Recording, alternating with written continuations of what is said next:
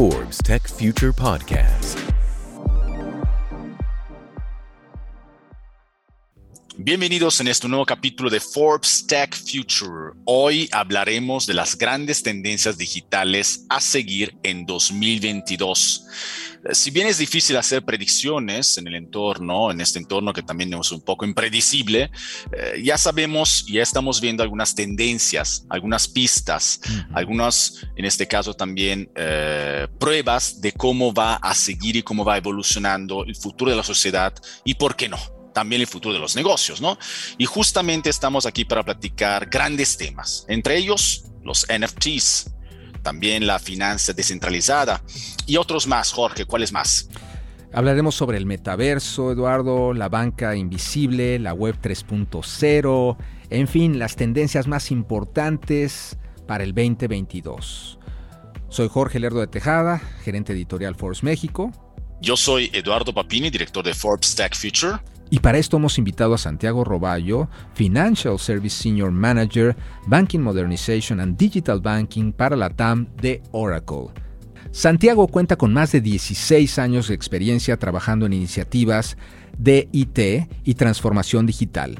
Ha liderado exitosamente proyectos para empresas de tecnología y consultoría en industrias como servicios financieros, sector público y retail.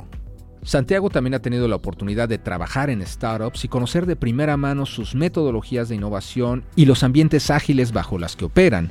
Esto le permite combinar muy bien el mundo tradicional de la tecnología con las nuevas iniciativas exponenciales. Bien, Santiago, pues ya vimos tu, currículum, tienes muchísima experiencia en tecnología, en grandes empresas, en importantes proyectos, pero dinos, ¿quién, ¿qué te apasiona más de la tecnología o sobre todo en este caso, en este podcast que estamos también eh, aquí, eh, Forbes Tech Future, pues justamente el futuro, también, ¿qué te, apasiona más?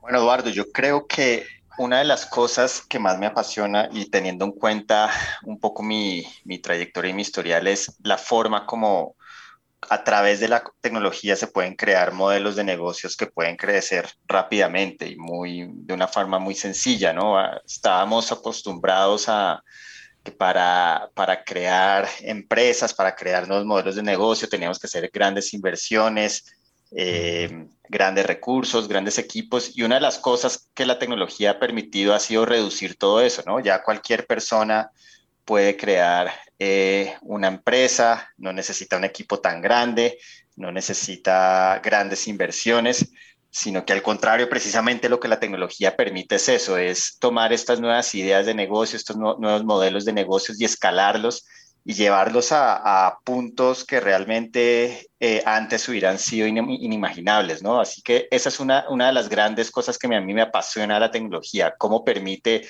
la escalabilidad, y el crecimiento de, nuevos modelos de negocios con un esfuerzo muchísimo menor al que quizás estuvimos acostumbrados en, épocas anteriores. Menos tiempo y menos capital de inversión. Es lo que nos permiten las tecnologías exponenciales. Qué, qué maravilla, ¿verdad? Santiago, cuéntanos, ¿cuáles son para ti las tendencias digitales que estamos viendo en este año 2022? ¿Cuáles son las tendencias más importantes? Pues mira, Jorge, nosotros hemos estado siguiendo eh, de cerca cuatro tendencias principales a lo largo de este año, que incluso nacieron en el 2021 también, pero que se prolongan en el, 2022. Y son principalmente el tema de los NFTs, los NFTs, eh, el mundo de las finanzas descentralizadas, o como lo llaman ahí en las, en las fintechs, el DeFi, el Decentralized Finance. Estos dos últimos puntos son relacionados a blockchain, o sea, todavía el mundo de blockchain sigue dominando un poco la conversación en las tendencias, pero también esa tercera tendencia que vemos muy fuerte es el tema del metaverso, ¿no? Ahí eh, Mark Zuckerberg hace un anuncio a finales del año pasado, le cambia el nombre a Facebook, nos deja a todos ahí pensando, bueno, ¿qué quiere decir y qué es esto? Y, vemos cómo empieza a tomar mayor fuerza. Y finalmente, desde la perspectiva eh, ya del sector financiero, vemos una tendencia que nosotros llamamos el banco invisible, ¿no? Que es, e, es, como esa forma como los bancos y las entidades financieras responden ante esas nuevas tendencias. Así que esas son como las, las principales tendencias que estamos viendo. si quieres, hablamos un poco más en detalle de cada una de ellas. Sí, de hecho, de hecho, bueno, mencionaste la banca invisible. Entonces, ¿En qué consiste esta nueva tendencia? ¿Nos puedes dar un poco más de detalles? Y bueno, también si quieres hablar más de NFTs, DeFi, metaverso, todo lo que mencionaste, adelante, estamos aquí por esto. ¿eh? Excelente, mira, voy a, voy a seguir ahí el mismo orden.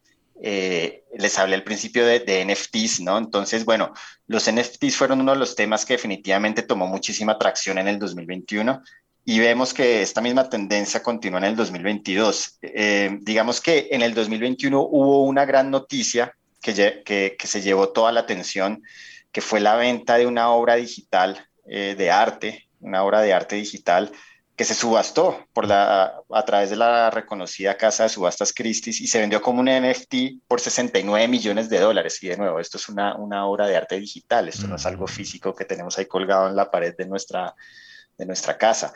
Así que esto fue como uno de los primeros indicios que dijimos, wow, hay algo pasando, ¿no? Con, con los NFTs. Esto es algo que viene pisando fuerte, como decimos acá. Eh, y quedamos todos preguntándonos, bueno, ¿qué son los NFTs? ¿Cómo funcionan? ¿O por qué alguien estaría dispuesto a pagar 69 millones de dólares? Así que empezamos a entrar en muchísimo más detalle de ver cómo funcionan, cómo están apoyados en la, en la tecnología de blockchain. De, blockchain, pero adicional a eso, como algo bien interesante es cómo por las mismas características de, de, la tecnología empiezan a confluir temas de arte, ¿no? Ya no estamos hablando necesariamente de criptos y de todo este mundo, digamos, un poco más denso desde el punto de vista tecnológico, sino estamos hablando que empieza a traer a artistas, a, músicos y es precisamente por esas características que tiene el blockchain de que permite hacer el seguimiento de obras digitales únicas, quién es el dueño, cómo se comporta cuando se va vendiendo o va pasando su, propiedad de mano en mano, qué reglas hay para pagar eh, dividendos, por decirlo de cierta forma, al dueño original, eh, cómo se van manteniendo las características y la trazabilidad. Así que ahí empezamos a ver, a ver cosas bien interesantes que, que permiten esto, ¿no? Que permiten que, que estos mundos, arte y, y, también tecnología, en este caso específico blockchain, se empiecen a, a unir. Podríamos decir que es una especie de certificado de propiedad inteligente, una especie de contratito inteligente, donde puedes eh, demostrar la propiedad de una obra eh, de arte, pero también, como lo vimos con los NFTs que acaba de sacar Tecate, ¿no? El en el Festival Pal Norte, donde ofrecen valor, acceso a backstage, eh, convivencia con los músicos, acceso VIP, en fin, es interesante todo lo que puede existir dentro de un NFT, ¿no? ¿Qué consideras que son los NFTs y qué valor pueden, pueden ofrecer? Sí, así es. Eh, ahí, digamos, haciendo una comparación con lo que mencionabas, algunas personas lo, lo, lo, comparan como con una notaría, ¿no? Algo que me le ponen como ese sello y ese, ese autenticado de, de, originalidad, de que es único y de que una persona en específico es la dueña y que tiene un valor específico. Y empezamos a ver cosas como lo que mencionas del concierto. De hecho, eh, hay, hay, hay, un fintech muy interesante que se llama OpenSea, que es el, el, principal fintech que está transando NFTs, es un marketplace.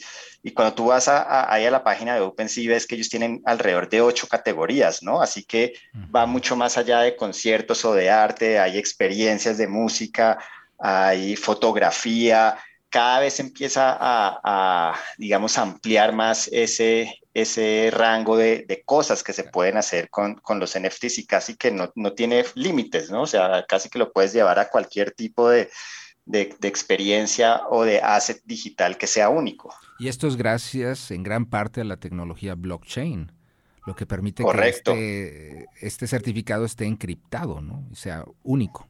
Así es, de la mano de los contratos inteligentes que mencionabas al principio, los smart contracts que le dan eh, esas reglas, ¿no? Esas reglas de juego, cómo se comporta eh, y casi que va corriendo solo, ¿no? Necesita muy poca intervención humana eh, porque ya todas las reglas están preestablecidas a través de los smart contracts y simplemente se van dando las transacciones y no necesita nada de, de monitoreo prácticamente. Santiago, entonces, para saber qué papel va a jugar la banca en este mundo de las finanzas descentralizadas, defínenos esta tendencia. ¿Cómo entiendes tú estas finanzas descentralizadas y qué papel va a jugar la banca en ella, en este mundo? Claro, Jorge. Entonces, este mundo de, las, o esta tendencia de las bancas, de las finanzas descentralizadas, es el sector de cripto que vemos que más está creciendo, donde hay unas iniciativas de, startups muy interesantes y de fintechs. Pero, ¿qué es el concepto? No? El concepto es muy sencillo y es esa promesa donde yo pueda hacer transacciones financieras con una persona que quizás está al otro lado del mundo y que yo no la conozco ni sé quién es ni nada, pero estoy haciendo una transacción directa con esa persona, como lo llamamos nosotros en el mundo de la tecnología, peer-to-peer, persona a persona, sin intermediación en, el medio, ¿no? O sea, quizás yo necesito un préstamo, por dar un ejemplo, ¿no? Eh, y la otra persona tiene exceso de, de liquidez y me da ese préstamo, digamos, simulando las condiciones financieras como lo haría una entidad bancaria, ¿no? Con, con unas garantías de por medio, eh, con unos plazos, con una tasa de interés, eh, todo, digamos, rigiéndonos por cómo funciona un préstamo normalmente en el sector bancario, pero a través de utilizando cripto y directo persona a persona. Esa es un poco la, la promesa de, de, las finanzas descentralizadas, quitar esa intermediación eh, financiera que hay en el medio y que las personas puedan hacer estas operaciones financieras que cada vez son más... Em, más comunes.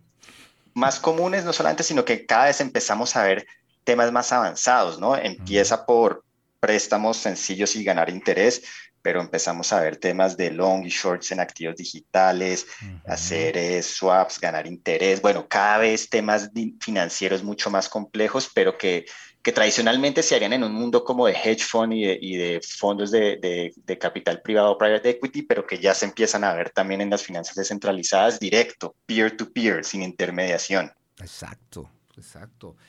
Entonces, ¿qué papel juega la banca tradicional dentro de este mundo que pareciera dejarlo afuera?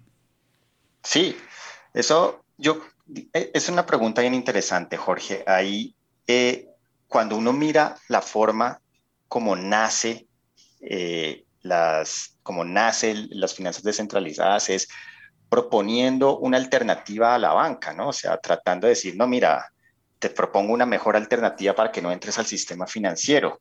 Y ahí uno empieza a preguntarse, bueno, es, es, es como nacen, es muy difícil que pueda haber una interacción entre la banca tradicional y, estas iniciativas o que puedan aliarse o, convivir hacia, hacia adelante.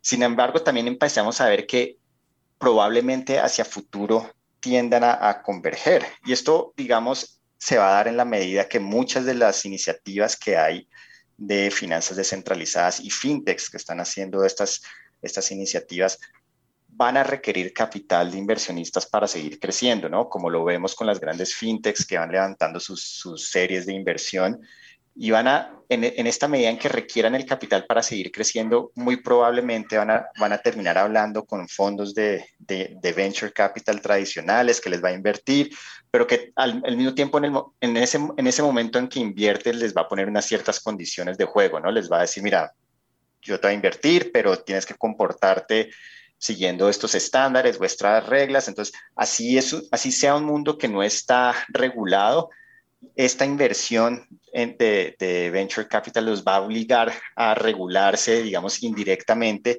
y en la medida en que este proceso vaya sucediendo, ahí van a ir convergiendo y va a ser cada vez más posible que puedan haber alianzas y que las mismas entidades de decentralized finance entren en los ecosistemas de los bancos y se empiecen a conectar. Pero esto será un camino largo que, tomará un tiempo. En este momento se ve que están en extremos opuestos, pero sin embargo vemos esa tendencia, vemos la tendencia que tienden a converger. Pasará como sucedió con la ley FinTech, donde la regulación de las FinTech pues llevó a, cierta normalidad, a cierta eh, operación regulada. ¿Esto pasará con, las finanzas descentralizadas?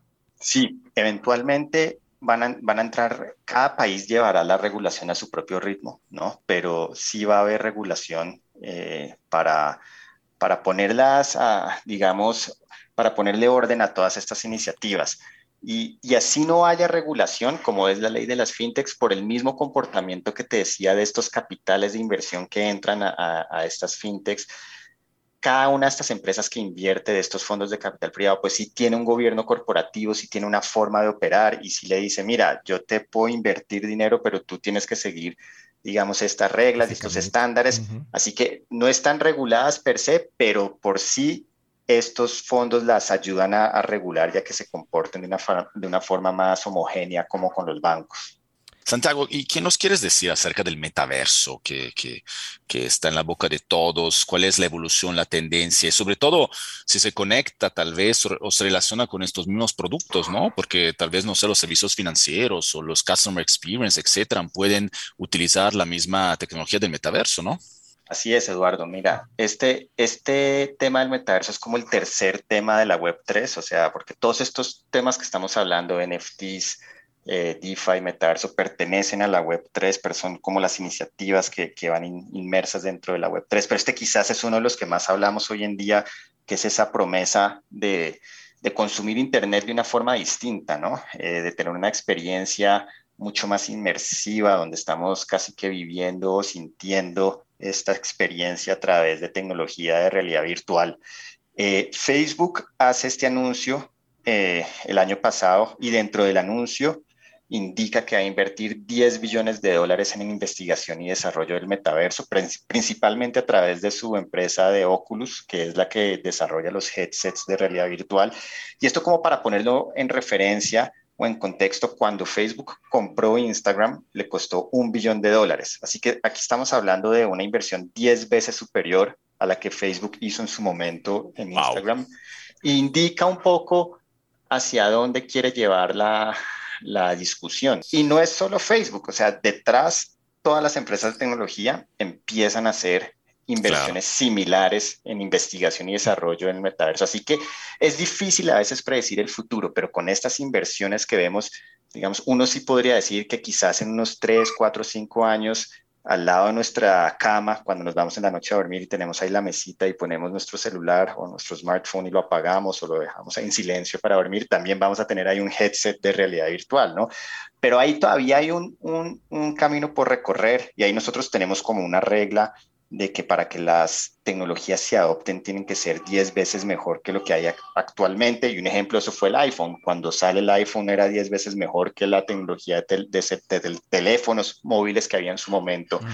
Y esto todavía no se ha dado como tal en la tecnología de realidad virtual. O sea, todavía hay un camino de recorrer, pero con todas estas inversiones, pues creemos que, que, que va hacia allá.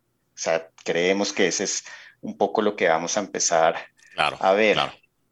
Y en el metaverso, ¿qué tipo de banca ves que exista? ¿La descentralizada, la banca tradicional?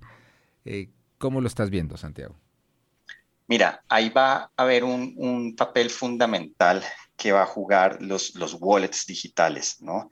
Nosotros estamos acostumbrados a que una billetera digital, un wallet digital, es quizás esa aplicación que tenemos de una fintech en nuestro banco donde pagamos facturas, hacemos transferencias, vemos los saldos de nuestras cuentas, pero en el mundo del metaverso los wallets empiezan a ser la puerta de entrada hacia estas nuevas aplicaciones. El wallet empieza a reemplazar, por ejemplo, al email como el centro de identidad digital en Internet. ¿A qué me refiero con esto? Normalmente cuando tú consumes cualquier servicio por Internet, te pide un usuario y una contraseña. Y si se te olvida la contraseña por alguna razón, pues simplemente le das ahí clic en recuperar mi contraseña y voy a mi mail y me llega y bueno, pongo una nueva contraseña y, y, ya no pasa nada. En el metaverso, los wallets digitales precisamente son los que nos van a dar el acceso. Ya no va a ser el mail y una contraseña, va a ser el wallet. Y en este wallet vamos a tener todos los temas financieros, de saldos, de cripto, de todo, pero adicional, esa puerta de entrada para jugar juegos en el metaverso, para hacer compras, para invertir, para chatear, trabajar, hasta asistir conciertos. Ya hemos visto iniciativas de conciertos en el metaverso, así que se empieza a crear un verdadero ecosistema donde se define la identidad, pero todo con esta puerta de entrada de los wallets y es algo que tanto los fintechs como los bancos van a tener que, adoptar este concepto de llevar el wallet a ese siguiente nivel. E-, es muy fuerte lo que dices tú, ¿eh? Eh, va a ser la llave de entrada al metaverso, tu identidad en el Internet 3.0. Claro, y, levanta unas dudas también de seguridad, ¿no? O sea, porque ahí, bueno, ¿qué pasa si, si, pierdo el acceso a mi, a mi wallet, ¿no? ¿Cómo lo recupero? O sea, si estoy mm, mm, mm. acostumbrado a que esto lo hago es con mi mail y ya no tengo mi mail para esto. Así que bueno, hay temas por resolver, pero es un poco lo que, lo que estamos viendo. Fantástico, fantástico, Santiago. Eh, mira, nosotros en otros capítulos hablamos mucho también del futuro eh, de los servicios financieros, ¿no? Una evolución es justamente la que tú mencionaste, banca invisible. ¿De qué se trata? Bueno, Eduardo, mira, la banca invisible es la forma como nosotros vemos que los bancos y las entidades financieras empiezan a responder ante estas nuevas tendencias que hay hoy en día de blockchain, de, de DeFi, de, de NFTs.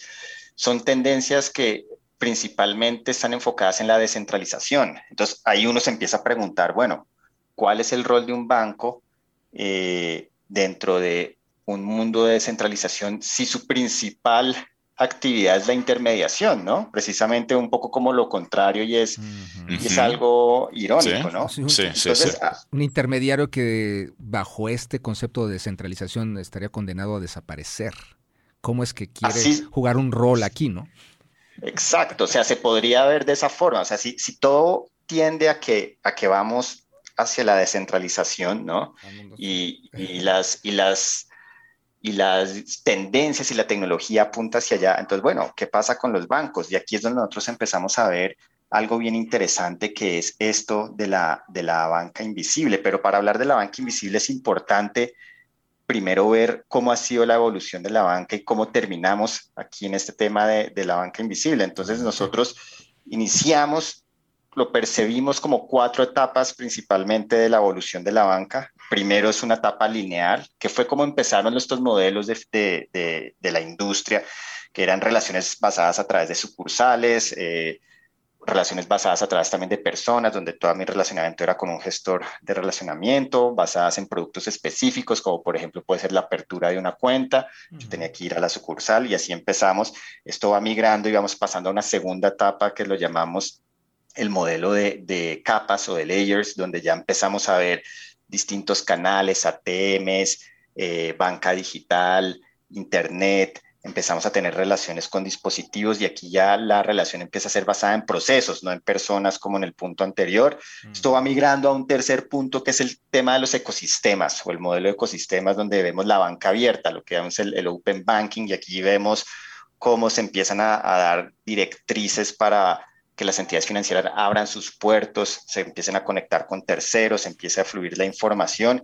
Y ahí llegamos a este cuarto punto, que es lo que nosotros llamamos el modelo embebido, que es precisamente lo que permite a la banca invisible, que es cómo los servicios financieros están embebidos en el día a día de las personas, casi que sin que la persona se dé cuenta, pero dentro de todas las actividades que las personas realizan, hay una entidad financiera digamos, invisible o tras bambalinas, permitiendo eh, y orquestando transacciones. Un ejemplo de esto es muy sencillo, es Uber, ¿no? Cuando yo tomo un Uber y me deja en mi destino y yo me bajo del vehículo y le doy las gracias a la persona y automáticamente por detrás se hizo un pago donde interactuaron distintos procesadores de pago, distintas instituciones financieras, incluso fintechs y la información fue viajando o fluyendo eso es un ejemplo de la banca invisible y eso es donde nosotros vemos hacia, por lo menos, donde apunta los servicios financieros, a estar así presente en esos momentos claves de consumo de las personas. Podríamos estar contigo platicando horas y horas, sí, sí. ¿verdad? Increíble, increíble charla, me, está encantando y seguramente va a estar, va a estar también muy entretenida para nuestro público. Pero sí, eh, tenemos que hacer un pequeño resumen ya de, lo que estuvimos platicando, Jorge. Entonces, eh, damos a la conclusión a, a, Santiago. No sé si tú quieres darle, hacer la última pregunta. Adelante. No, básicamente Hablando de todas estas tendencias, eh, ¿cuál es tu conclusión para la modernización de la banca en, Latinoamérica, en la TAM y la banca digital? Tú como, como jefe de servicios financieros de, Oracle. Cada vez la veremos más, más invisible, ¿no? más, más embebida. Eh, creo que cada vez nos daremos menos cuenta de, todas las transacciones que estamos eh, haciendo, utilizando servicios financieros. Incluso asumiremos que ya casi no estamos utilizando servicios financieros, pero sí que estarán ahí, ahí presente. pero desde, desde la otra perspectiva también buscará cómo estar siempre en todos los momentos y esto pues también va a invadir un poco nuestra privacidad, ¿no? Así que, que, tiene, tiene, debe tener un contrapeso.